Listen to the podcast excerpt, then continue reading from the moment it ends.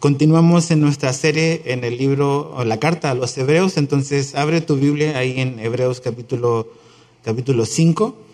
Esta mañana vamos a continuar donde nos quedamos el domingo anterior. Vamos a estudiar desde los versos 11, Hebreos 5, 11 hasta Hebreos 6, verso, verso 3.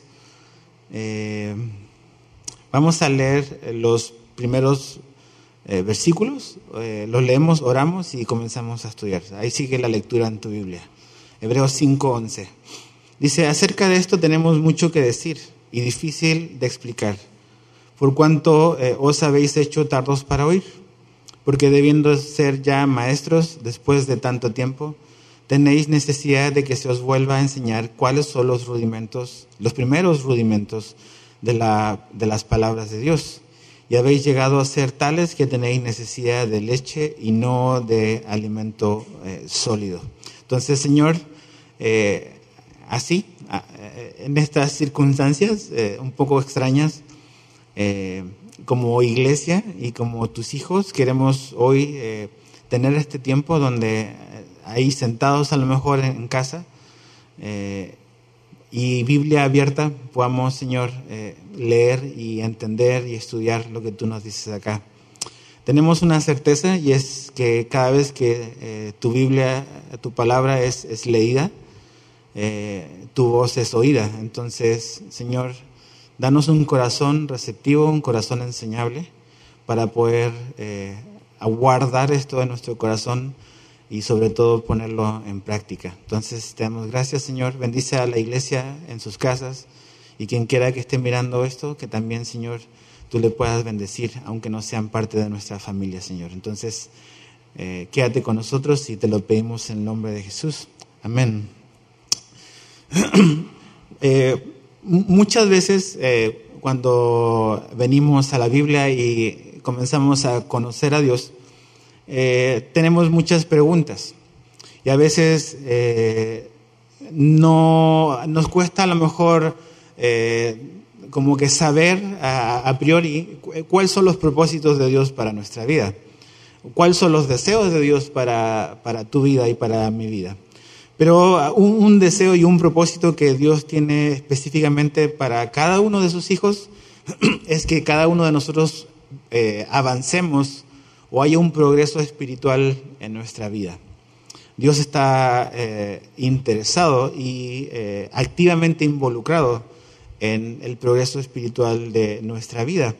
Ahora, en este libro, en esta carta que hemos estado estudiando de los hebreos, eh, hemos dicho muchas veces que estos cristianos eran cristianos con un trasfondo judío, habían venido a la fe en Jesús y por diferentes situaciones que eh, estaban pasando y estaban enfrentando, eh, pruebas, dificultades, presiones, ellos estaban como que en cierta manera siendo tentados a regresar o podríamos decir a abandonar quizás la fe en Jesús, a abandonar el, Evangelio. Habían venido tiempos de dificultad a, sus vidas, ¿no? Eh, y finalmente la tentación era esa, decir, esto se está poniendo muy difícil, eh, a lo mejor eh, es eh, mejor es regresar, es, retroceder y dejar esto de la fe en Jesús a un lado y, ya, ¿no? Y, sabes qué, he pensado en que realmente los tiempos de los cuales estamos viviendo tú y yo ahora son similares, o sea, estamos en medio de una prueba, en medio de tiempos difíciles y nuestra fe va a ser probada nuestra fe está siendo probada y nuestra paciencia está siendo forjada.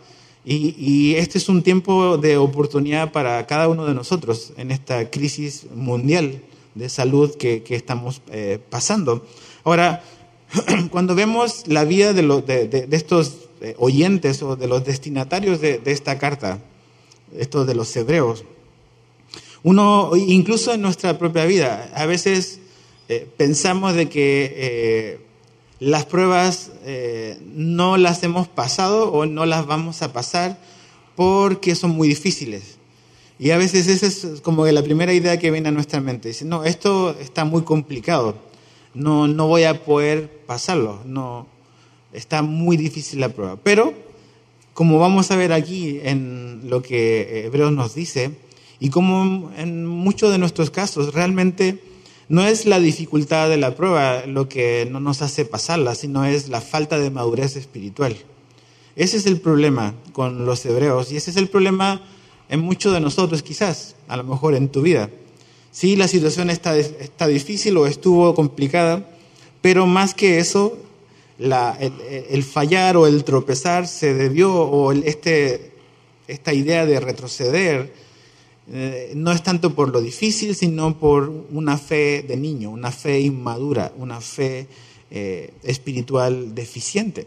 Entonces, eh, estos hebreos podríamos decir que, conocían lo esencial de la fe, conocían las verdades esenciales de la salvación por fe, no, no por obras, que solo Jesús salva, de, de, todas las cosas que pudiésemos decir son como básicas del cristianismo, estos cristianos las entendían y las habían creído, pero no era suficiente. Eh, no era suficiente en qué sentido? Que realmente la Biblia tiene muchísimas verdades más, muchísimas cosas más profundas y, y verdades que Dios quiere revelarnos por medio de la Biblia que nos van a ayudar, nos van a ayudar precisamente a eso, a soportar la dificultad. Y qué mejor que esta temporada y esta época para entender esto, que realmente Dios quiere tu progreso espiritual sin importar la circunstancia en la que estamos viviendo. Dios quiere que después de que esta crisis eh, eh, pase, que es lo que todos anhelamos, tu fe y mi fe pueda salir eh, fortalecida y purificada y transformada. ¿Cómo vamos a poder soportar esta dificultad? Pues permaneciendo en las verdades que Dios nos ha revelado de sí mismo y de nosotros y de las cosas que necesitamos saber. Ahora, basta vivir un par de minutos en este mundo para saber que las dificultades van a estar presentes siempre en nuestra vida. Hay, rachas, hay momentos donde las cosas se calman y hay otros momentos donde las, tormentas como que surgen repentinamente como la que estamos viviendo. ¿no? A lo mejor nadie se veía venir toda esta cosa que se armó global pero estamos en medio de dificultades y estas dificultades son reales. Ahora, nuestra, nuestra fe y, lo que Dios nos dice en, su palabra debe de, ayudarnos a enfrentar estas cosas. Primero, ¿qué es lo que debemos de saber? Que Jesús nos dio varias promesas y todos nos, nos acordamos de las promesas que a veces nos convienen, pero Jesús dio una promesa bien clara que creo que aplica en estos momentos y está en Juan 16, 33. Juan 16, 33, Jesús le dijo esto a sus discípulos. Dice, estas cosas os he hablado para que en mí tengáis paz. Dice, en el mundo tendréis aflicción, pero confiad, yo he vencido al mundo. Juan 16, 33. Si te fijas ahí, en este texto, Jesús eh, le, dice a sus discípulos de una verdad que ellos van a enfrentar en este mundo. Y, y esa realidad es que los discípulos de Jesús no estamos exentos de aflicción.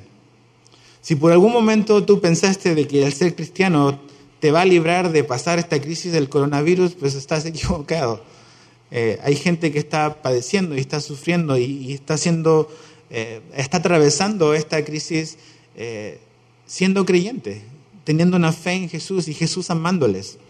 Entonces Jesús nos dice ahí que la aflicción es parte de este mundo y es real para todos. Discípulos no están excluidos de la aflicción de este mundo, pero hay algo que nos hace diferentes y hay, algo que nos prepara para eh, enfrentar esto de una manera diferente. Y es que Jesús nos prometió su paz. En este tiempo de incertidumbre Jesús nos promete paz. Dice, estas cosas os he hablado para que en mí tengáis paz.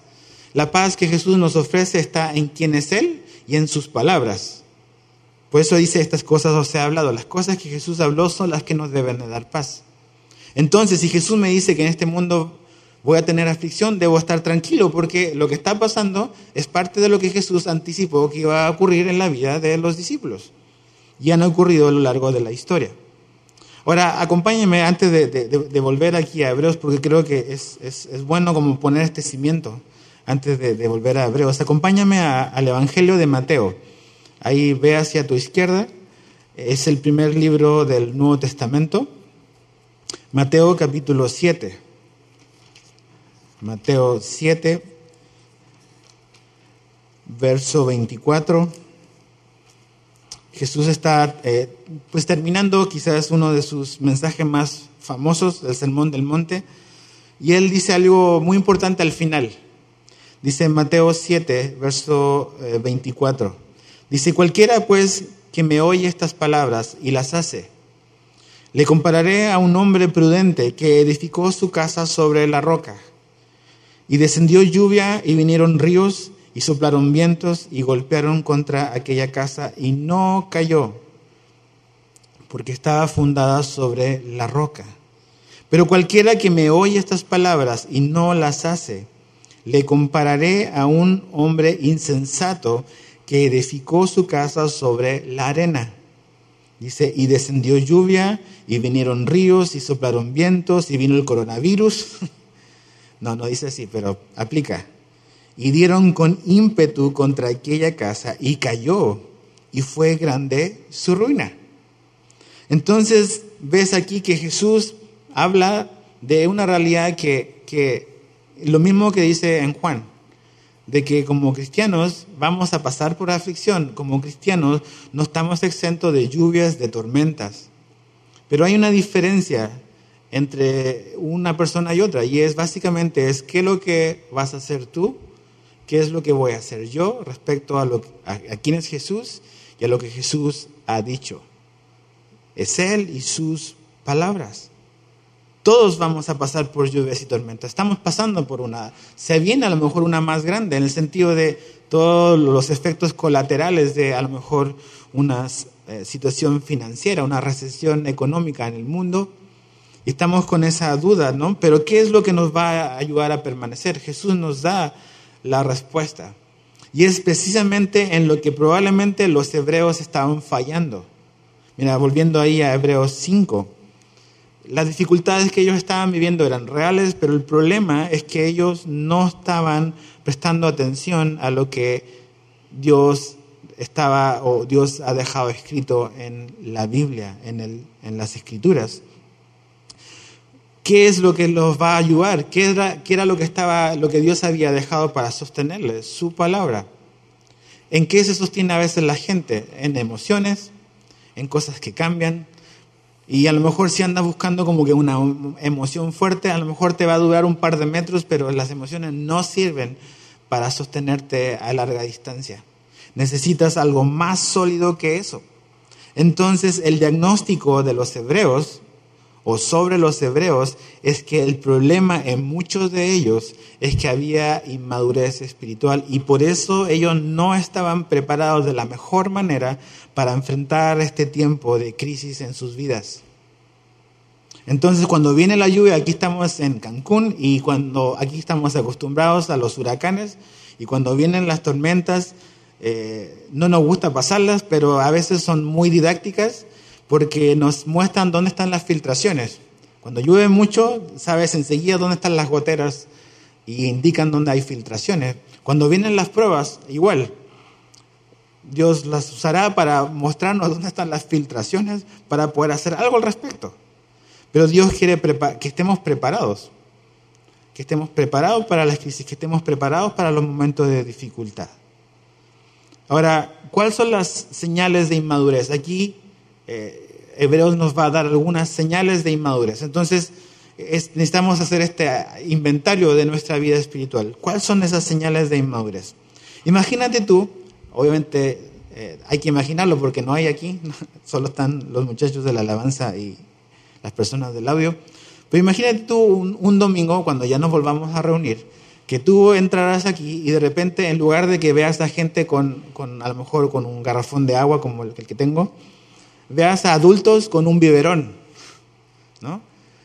Y dices, a ver qué onda, o sea, ¿por qué ese adulto ya anda con un biberón con su leche? Dice, esto sería normal a lo mejor en el cunero, mas no sería normal en la mano de un adulto aquí en el auditorio tú dirías, ok, aquí hay un problema con esa persona. Algo, algo no está funcionando en su mente, en su vida. Dices, ¿qué onda con él? Bueno, eso es básicamente lo que Hebreos nos va a decir. Y fíjate lo que dice el verso 11, ahí está la primera señal de inmadurez espiritual. Dice, acerca de esto tenemos mucho que decir. ¿Acerca de qué? De lo que él dijo en la porción anterior, donde habla del el orden de Melquisedec. Es algo complicado, de hecho lo dice aquí. Dice, es algo difícil de explicar y eso lo vamos a ver en el capítulo 7 de Hebreos. Entonces hace como un paréntesis. Dice, acerca de esto tenemos mucho que decir y difícil de explicar. Pero aquí está el asunto. ¿Por cuánto os habéis hecho tardos para oír? Entonces, la Biblia tiene cosas que son fáciles de entender y muchas otras a lo mejor difíciles de explicar y de entender. Y un cristiano que va creciendo en madurez debe ser capaz de comprender eh, las verdades que Dios nos ha dejado. Y la razón por la cual ellos quizás no están captando o están pensando en retroceder, la primera razón es porque ellos se han hecho tardos para oír. Esa es la primera evidencia o señal o, característica, o como quieras ponerla ahí, de inmadurez. Es tardos para oír. De hecho, esa palabra tardos para oír en el capítulo 6, en el verso 12, se repite, pero viene con otra traducción. Mira, bájate ahí a, Hebreos 6, verso, eh, verso 12. Dice, a fin de que no os hagáis perezosos. Esa palabra perezosos es la misma palabra que dice tardos. Eh, en español sale diferente, pero el original es la misma palabra. Y eso es lo que quiere decir tardos para oír. Los hebreos habían hecho eh, perezosos en su manera de oír. Entonces la primera característica de inmadurez espiritual es pereza auditiva, le puse. Pereza auditiva. Y esto es algo muy importante. Aquí algo que, necesitamos dejar muy, claro es que el autor de la carta a los hebreos no le está hablando a, gente que está comenzando en la fe. No le está hablando a un nuevo creyente necesariamente. Eh, cuando venimos a, Jesús, todo es nuevo. ¿no? Hay muchas cosas que no sabemos, que no comprendemos, pero ahí vamos. ¿no?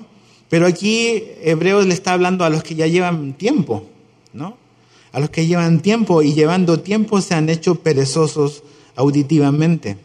No, aquí no está hablando de la, de dificultad para entender una información, porque hay cosas que, que son difíciles a lo mejor de comprender, eh, pero aquí está hablando de un desinterés. Esa es la idea. Alguien que es tardo para ir, alguien que es perezoso en oír, es alguien que realmente tiene un desinterés en los asuntos de Dios y su palabra cristianos así. No son, esto no es una carta para gente que no es cristiana, aquí le está hablando a cristianos. Cristianos que llevan mucho tiempo caminando con Jesús o eh, han pasado muchos años desde que ellos vinieron a Cristo, pero no muestran ningún interés o un desinterés absoluto en los asuntos de Dios y su palabra. Entonces necesitamos como ir checando y examinando nuestra vida. Muchas veces, ¿qué es lo que ocurre? Y, puede ser, responsabilizamos completamente al maestro o al que está enseñando. No entiendo nada porque el que está enseñando no está haciendo bien su, trabajo. Y puede ser. Y, y, creo que tengo que tomar muy en serio mi responsabilidad al pararme aquí, de poder tratar de dejar claro el mensaje de Dios. Y cualquier persona que enseña debe de, debemos de esforzarnos en eso. Pero Aquí hay algo muy importante que el autor a los hebreos lo, deja muy claro y es que tú eres responsable de cómo escuchamos lo que se nos dice, con qué actitud oímos. El oyente es responsable con la actitud con la que escucha.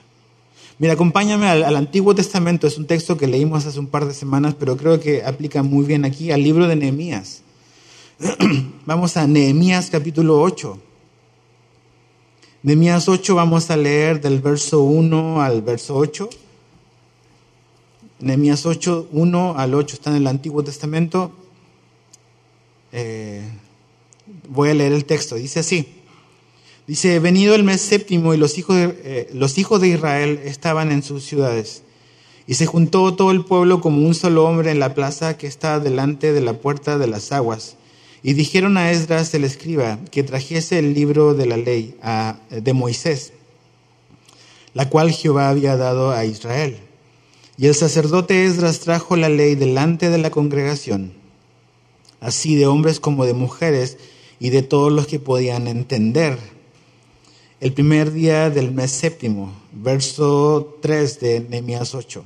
Y leyó en el libro delante de la plaza, que está delante de la puerta de las aguas, desde el alba hasta, hasta el mediodía, en presencia de hombres y mujeres, de todos los que podían entender.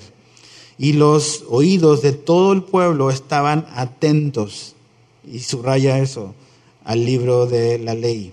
Estaban atentos.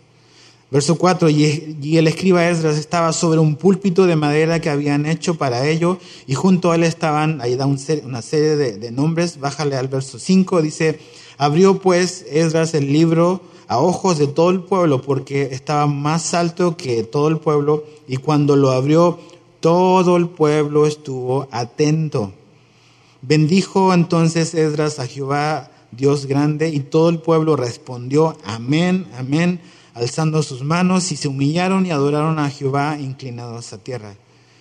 Después da al verso 7 una serie de nombres de los levitas y dice al final del verso 7, hacían entender al pueblo la ley y el pueblo estaba atento en su lugar.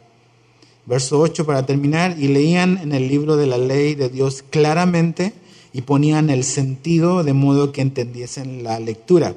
Aquí vemos la responsabilidad del que enseña, que está en el verso 8, es ponerle el sentido claramente, de modo que la gente pueda entender. Esa es la meta del que está enseñando, es que la gente entienda, pero la responsabilidad del que oye, y lo repite tres veces, es estar atento, es estar atento. Y lo que estaba ocurriendo, volviendo a Hebreos 5, es que ellos no estaban atentos. Estos cristianos no estaban prestando atención eh, con una actitud de recibir eh, y de abrazar eh, lo que ellos estaban oyendo de parte de Dios.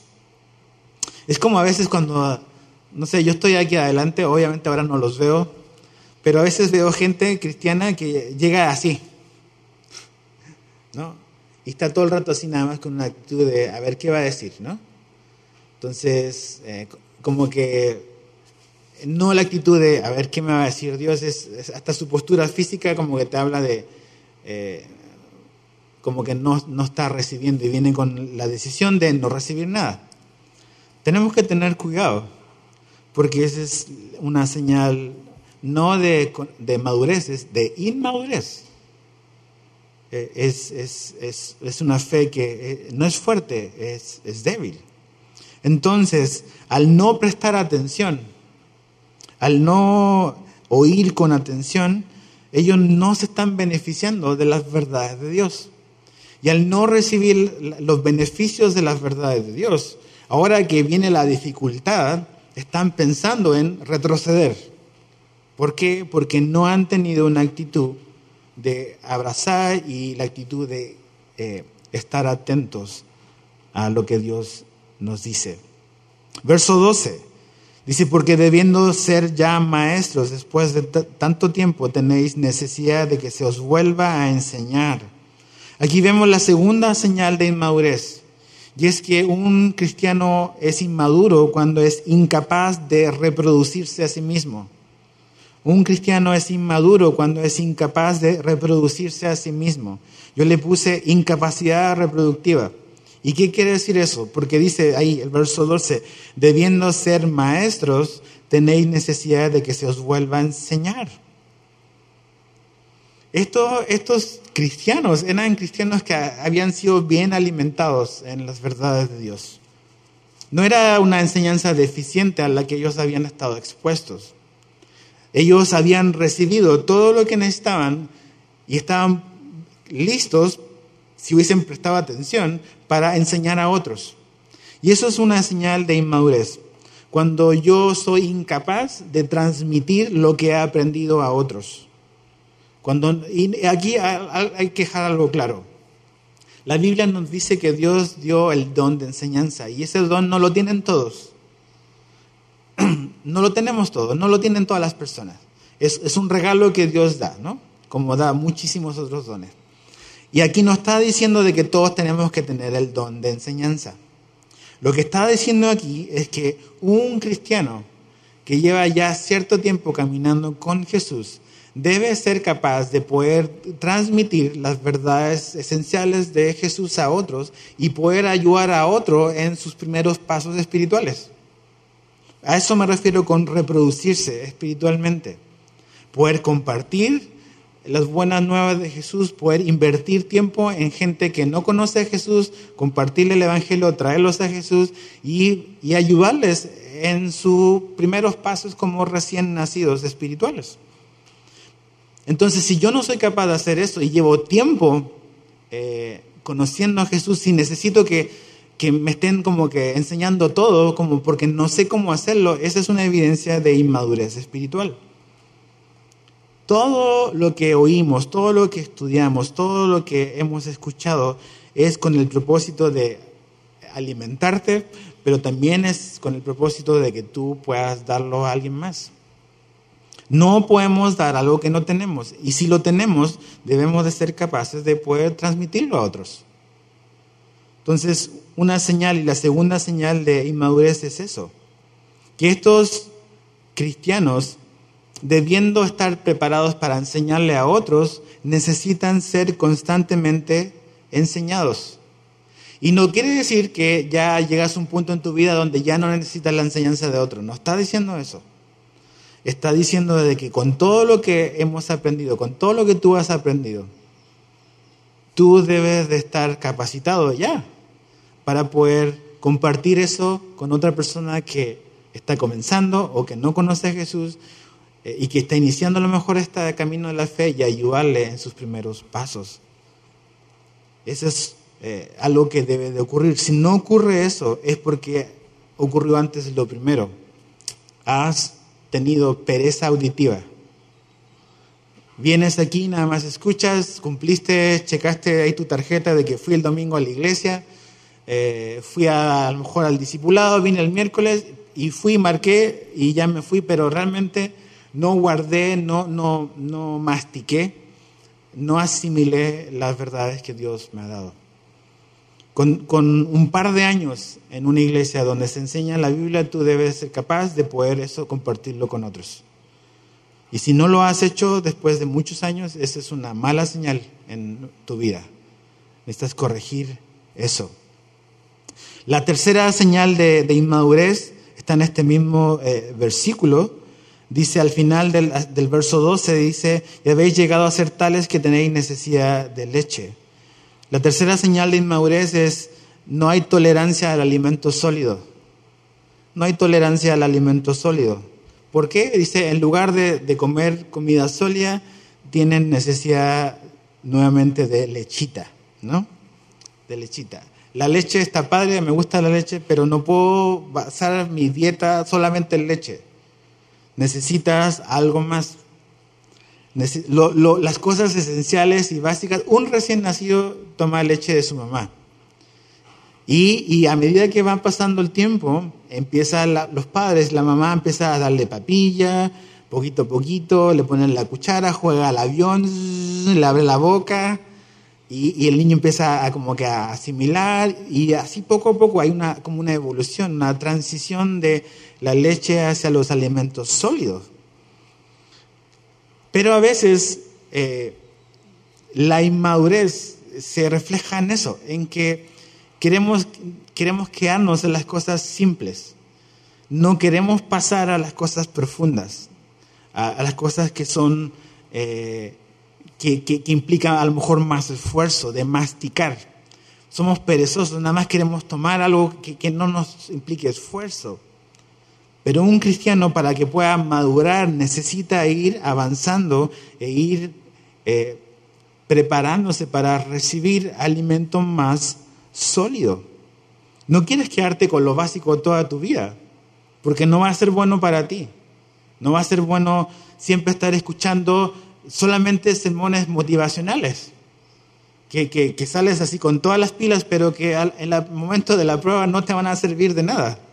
Necesitas alimentos que te den verdades a las cuales tú en los momentos de prueba te puedas aferrar a esas verdades, a ese alimento sólido que nos va a ayudar a estar preparados para los momentos de crisis. Estos hebreos se necesitó que alguien le escribiera una carta y les recordase estas cosas. O sea, piensa nada más en esto. Estos cristianos que llevan años, porque eso es lo que dice acá, ya teniendo que ser maestros, ellos han recibido enseñanza. Pues después de todo lo que ha pasado, se les tuvo que escribir una carta para decirle, hey, no retrocedan, no vuelvan. Y qué bueno, hemos sido beneficiados por eso. Pero necesitamos pasar al alimento sólido. Necesitamos ser capaces de entender las doctrinas importantes de la vida cristiana, las verdades profundas de Dios eh, que están aquí para nuestro beneficio. Entonces, eh, ¿y sabes cuál a veces es la tentación de un pastor?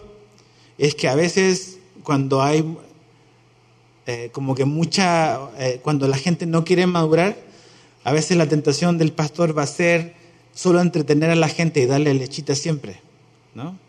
Y como que nada más eh, viene a la iglesia para mantener entretenida a la gente. Va a evitar cualquier tema profundo, va a evitar cualquier tema conflictivo, va a evitar cualquier tipo de confrontación, eh, porque no quiere ofender eh, y porque no quiere realmente que incomodar. Pero necesitamos oír ciertas cosas en nuestra vida. Necesitamos como que que se nos enseñen las verdades que, que, Dios dejó para nuestro beneficio. Ahora, fíjate el verso 13. Aquí vemos, quizás, no sé qué número voy ya, pero a lo mejor la cuarta creo, señal de inmadurez. Hebreos 5:13, y todo aquel que participa de la leche es inexperto en la palabra de justicia, porque es niño. La cuarta señal de inmadurez es carente de experiencia. Eso es lo que dice. Dice, es inexperto. Eso quiere decir inexperto, carente de experiencia. ¿Experiencia en qué? Es inexperto en la palabra de justicia. O sea, pudiésemos decir que no es hábil eh, para las verdades de Dios que están en este libro, como aterrizarlas a su vida y poder sacar todo el beneficio que traen para todas las áreas de nuestra vida alguien que es inexperto, no, no, no, no es capaz de manejar eh, la Biblia correctamente. Eh, acuérdate de, la cucharita entrenadora, ¿verdad? ¿Te acuerdas cuando eras? No, no, no nos acordamos, tenemos fotos de eso a lo mejor. Cuando nos empezaron a, pasamos de la papilla y empezaste a agarrar, después los cuchillos, hacíamos un desastre. Pero poco a poco ahí íbamos como que haciéndonos más expertos en poder usar esas herramientas en nuestro diario vivir. Y ahora no necesitas que se te enseñe, nada más agarras la vajilla y lo usas para, para comer. Entonces, una persona eh, que, es inmadura y que quiere quedarse en ese estado, eh, realmente no sabe cómo, o sea, no pasó a lo mejor de Juan 3.16, o sea, que es importante, pero, o sea, la Biblia es más que Juan 3.16 hay verdades que tú y yo necesitamos. Entonces, necesitamos conocer este, este libro, necesitamos entender lo que Dios nos está diciendo. Nos va a costar trabajo, vamos a tener que cortar el filete, agarrar el tenedor y el cuchillo y, saber dónde.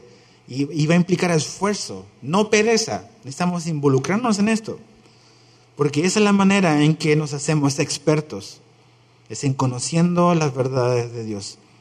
Ahora, una señal de, madurez, no de inmadurez, sino de, madurez es, es, lo contrario, es alguien que va madurando, es alguien que se va haciendo experto en la palabra de justicia.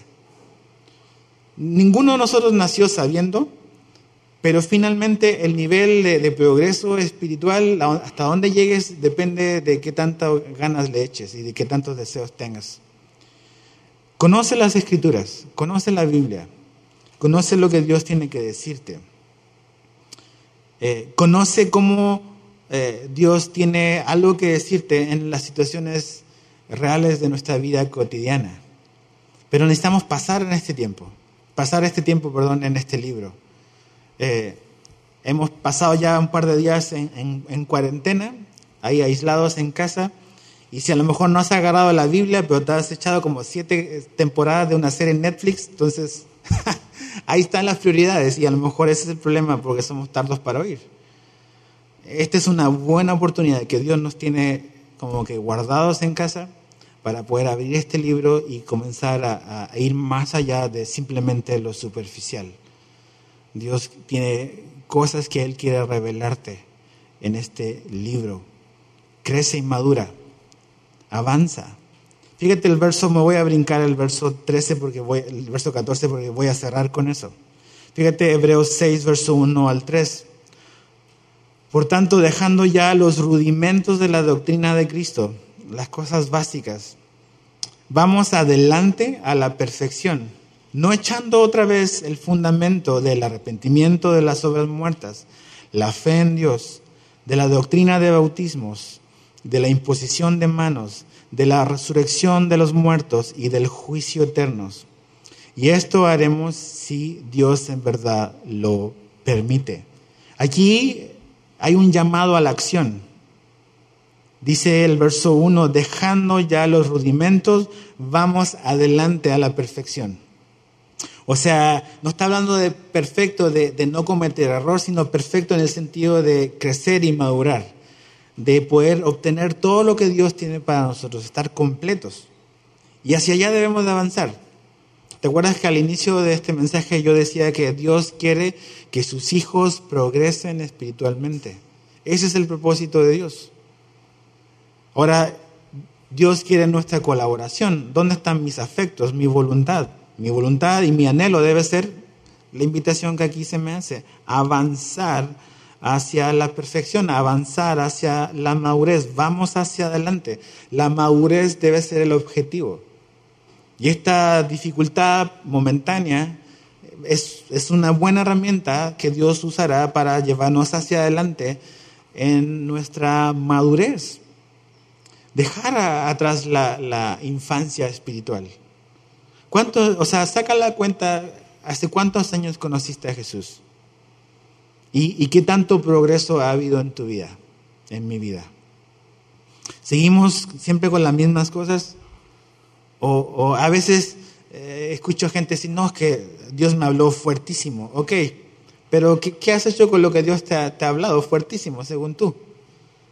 O sea, Dios nos habla y debemos de responder a eso. ¿Qué hemos hecho? ¿Avanzamos o nos quedamos nada más estancados? Acuérdate, lo que Jesús dijo en Mateo 7 eh, es el que oye y hace sus palabras. No debemos de contentarnos simplemente con oír, eh, Santiago dice que si nosotros escuchamos nada más, nos engañamos a nosotros mismos. Entonces necesitamos avanzar. Eh, y aquí habla de los rudimentos de la doctrina y habla de una serie de cosas. Lo primero que dice ahí es donde habla de el arrepentimiento, no echando otra vez el fundamento del arrepentimiento. ¿Qué fue lo que Jesús predicó? Arrepentimiento de pecados. Arrepiéntanse. Es el mensaje de Jesús, es el mensaje de Juan el Bautista, es el mensaje de la Biblia. Somos llamados a arrepentirnos. Y constantemente nos estamos arrepintiendo, pero no nos podemos quedar solamente en eso. Necesitamos avanzar a otras cosas que Dios también quiere que aprendamos. Eh, habla de la fe en, Dios. Sabemos que la salvación es por fe, es, es un regalo, no es por obras, se trata de fe. De los bautismos habla en, plural, el bautismo de agua. O sea, si eres una persona que has creído en Jesús y han pasado años y a lo mejor todavía no te has bautizado, a lo mejor por eso estás batallando todavía, porque las cosas básicas no las has resuelto en tu vida. O sea, estas cosas son, crees en Jesús y ¡pum! Vamos, vamos a hacer esto, vamos a hacer las cosas, a establecer el cimiento. Y entre ellas habla de los bautismos, del bautismo del Espíritu Santo. Eh, pero no nos podemos quedar ahí, de la resurrección de los muertos y del juicio eterno. O sea, a veces hay foros en internet donde la gente está debatiendo, teólogos, este, este, rollo de la resurrección y si existe o no el infierno. O sea, eso no es señal de madurez, es de inmadurez, son los rudimentos, dice aquí. Son las cosas básicas. Es al inicio, lo creemos, lo aceptamos, lo entendemos, pum, pero avanzamos a algo más. Dios quiere que avances, que yo avance espiritualmente. ¿Y cómo va a crecer un bebé? Un bebé, un recién nacido, va a crecer alimentándose y haciendo ejercicio, parándose, no nada más comiendo, sino que empezar a moverse, empezar a gatear, empezar a pararse a querer caminar, Es mediante la alimentación, el descanso y el ejercicio que un recién nacido va a crecer y se va a hacer fuerte. De la misma manera. Y es aquí donde vamos a, como a, rematar. Es cómo maduramos espiritualmente. Ok, ya si a lo mejor hiciste como que tu lista de, ok, cuáles son las evidencias de, de un inmaduro espiritual, qué cosas son una evidencia de alguien que está madurando espiritualmente, pero la pregunta que debiésemos hacernos es ¿cómo? ¿Cómo lo hacemos? ¿Cómo maduramos espiritualmente? Y creo que la respuesta está en el capítulo 5, verso 14. El último versículo del capítulo 5, creo que ahí está la respuesta eh, en este texto de cómo vamos a crecer espiritualmente. Fíjate, vamos a leerlo. Hebreos 5, 14. Pero el alimento sólido es para los que han alcanzado madurez. Ok, el alimento sólido es para los que han alcanzado madurez. Obvio, ¿no? O sea, a un bebé no le puedes poner un filete, un, un, o no, se va a morir. ok, entonces el alimento sólido es para los que han alcanzado madurez. ¿Cómo se alcanza la madurez? Es la pregunta que debemos hacernos y el texto no lo responde. Dice, para los que por el uso, y subraya esa palabra si es tu Biblia, por el uso tienen los sentidos, y subraya, ejercitados en el discernimiento del bien y del mal. Ok, no queremos ser más inmaduros, queremos estar preparados con todo lo que Dios tiene para nosotros para enfrentar las pruebas. Queremos tener todo y a lo mejor esta crisis está revelando que no me he preparado como debía. No, no es, ahora no es salir a hacer compras de pánico espirituales, no, no. Es qué cosas necesitamos corregir eh, para lo que alcanza de lo que viene y a lo mejor lo que venga más adelante. Dice, dice, para los que por el uso tienen los sentidos ejercitados para el discernimiento del bien y del mal. ¿Cómo maduramos espiritualmente? De dos maneras. La primera es esa palabra uso. Y yo le puse uso constante uso reiterativo. Cuando tú y yo usamos y, eh, con frecuencia la palabra de Dios en nuestra vida, eso nos va a llevar al crecimiento. ¿Te acuerdas cuál era el problema? El primer problema que los hebreos tenían, se habían hecho tardos para oír y dijimos que esa palabra era perezosos. Debo de cambiar mi actitud respecto a la Biblia. Necesito dejar la apatía a un lado y necesito reemplazarlo con diligencia. Necesito ser diligente en oír, en comprometerme, en entender en algo muy importante, que tu crecimiento espiritual es tu responsabilidad. Eso es algo muy importante. Si, si yo pienso o si tú piensas de que tu crecimiento espiritual solo depende de, del pastor o el que se para aquí el domingo, y eso es todo lo que tú necesitas para tu crecimiento espiritual. Por eso estás como estás a lo mejor. Porque estás pensando de que otro más debe de hacer algo. Y te has pasado 15 años, 10 años o 5 años nada más esperando y dependiendo de otros. Entonces, lo primero que debes de hacer es asumir tu responsabilidad. Yo debo de asumir la mía, que mi madurez espiritual es algo lo cual yo debo de comprometerme y me comprometo cambiando mi actitud respecto a, este libro, respecto a la enseñanza que estoy escuchando. No puedo venir con así con esa actitud a la iglesia o al abrir la Biblia. ¿De qué me va a enseñar? O no sé, con una, una mala actitud de no recibir.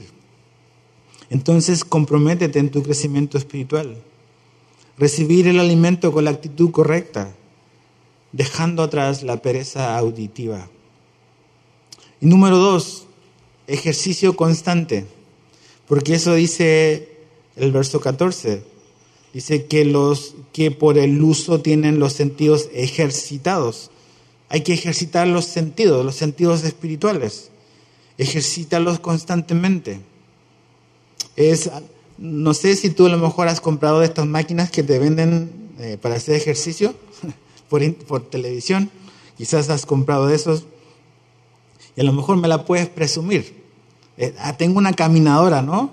Y dices, mira, es último modelo, tiene tablerito, puedo caminar y mientras veo ahí algo en la televisión. qué padre, pero muéstrame tus piernas, a ver, ¿están fuertes o no? O sea, ¿qué saca con tener una caminadora en tu casa si no la usas? Entonces, ¿qué saco yo, qué sacas tú si vengo a la Biblia y ahí está, pero no lo uso? O sea, no me voy a hacer fuerte.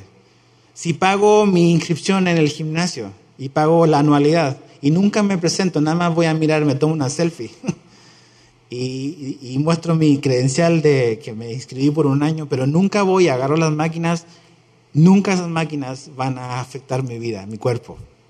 De la misma manera, la palabra de Dios es así.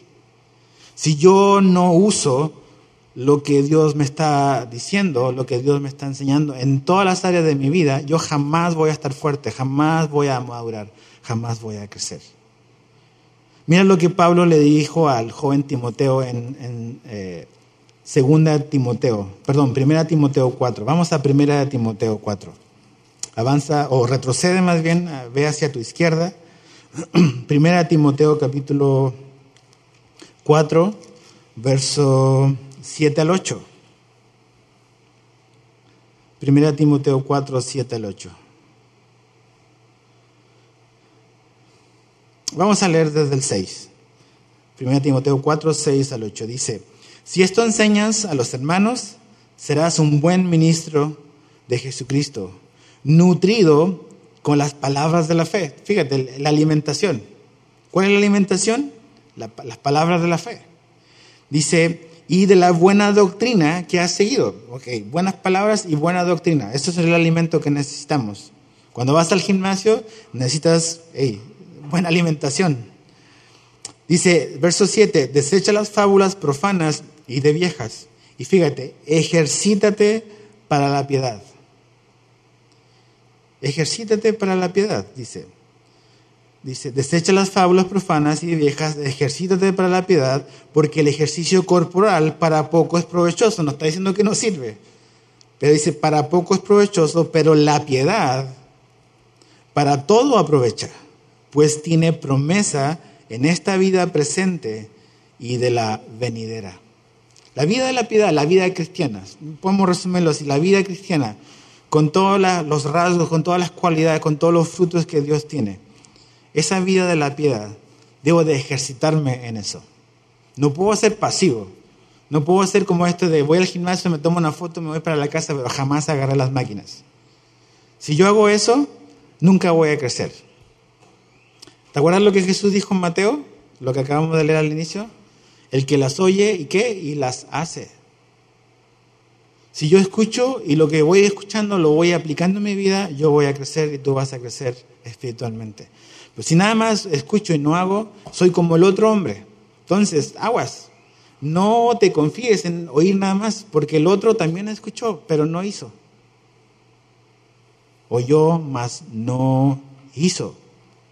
Entonces, lo que vas aprendiendo, lo que vas anotando, lo que Dios te va enseñando en tus tiempos devocionales, cuando agarras un libro de la Biblia, empiezas a estudiarlo y Dios te va a hablar por medio de él, el Espíritu Santo te va a hablar por medio de la Escritura, eso que Dios te hable, hey, necesitas hacerlo.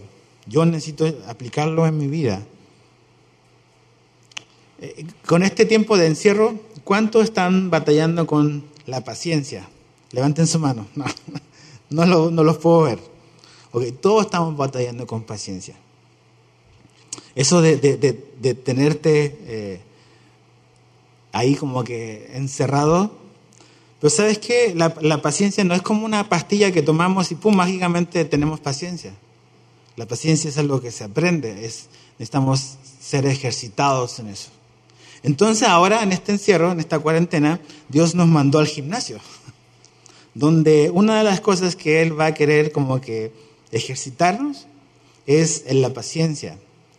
Esas cosas se aprenden, no se obtienen mágicamente con una pastilla que tomo, ¡um! ¡pum! Ya mágicamente soy paciente.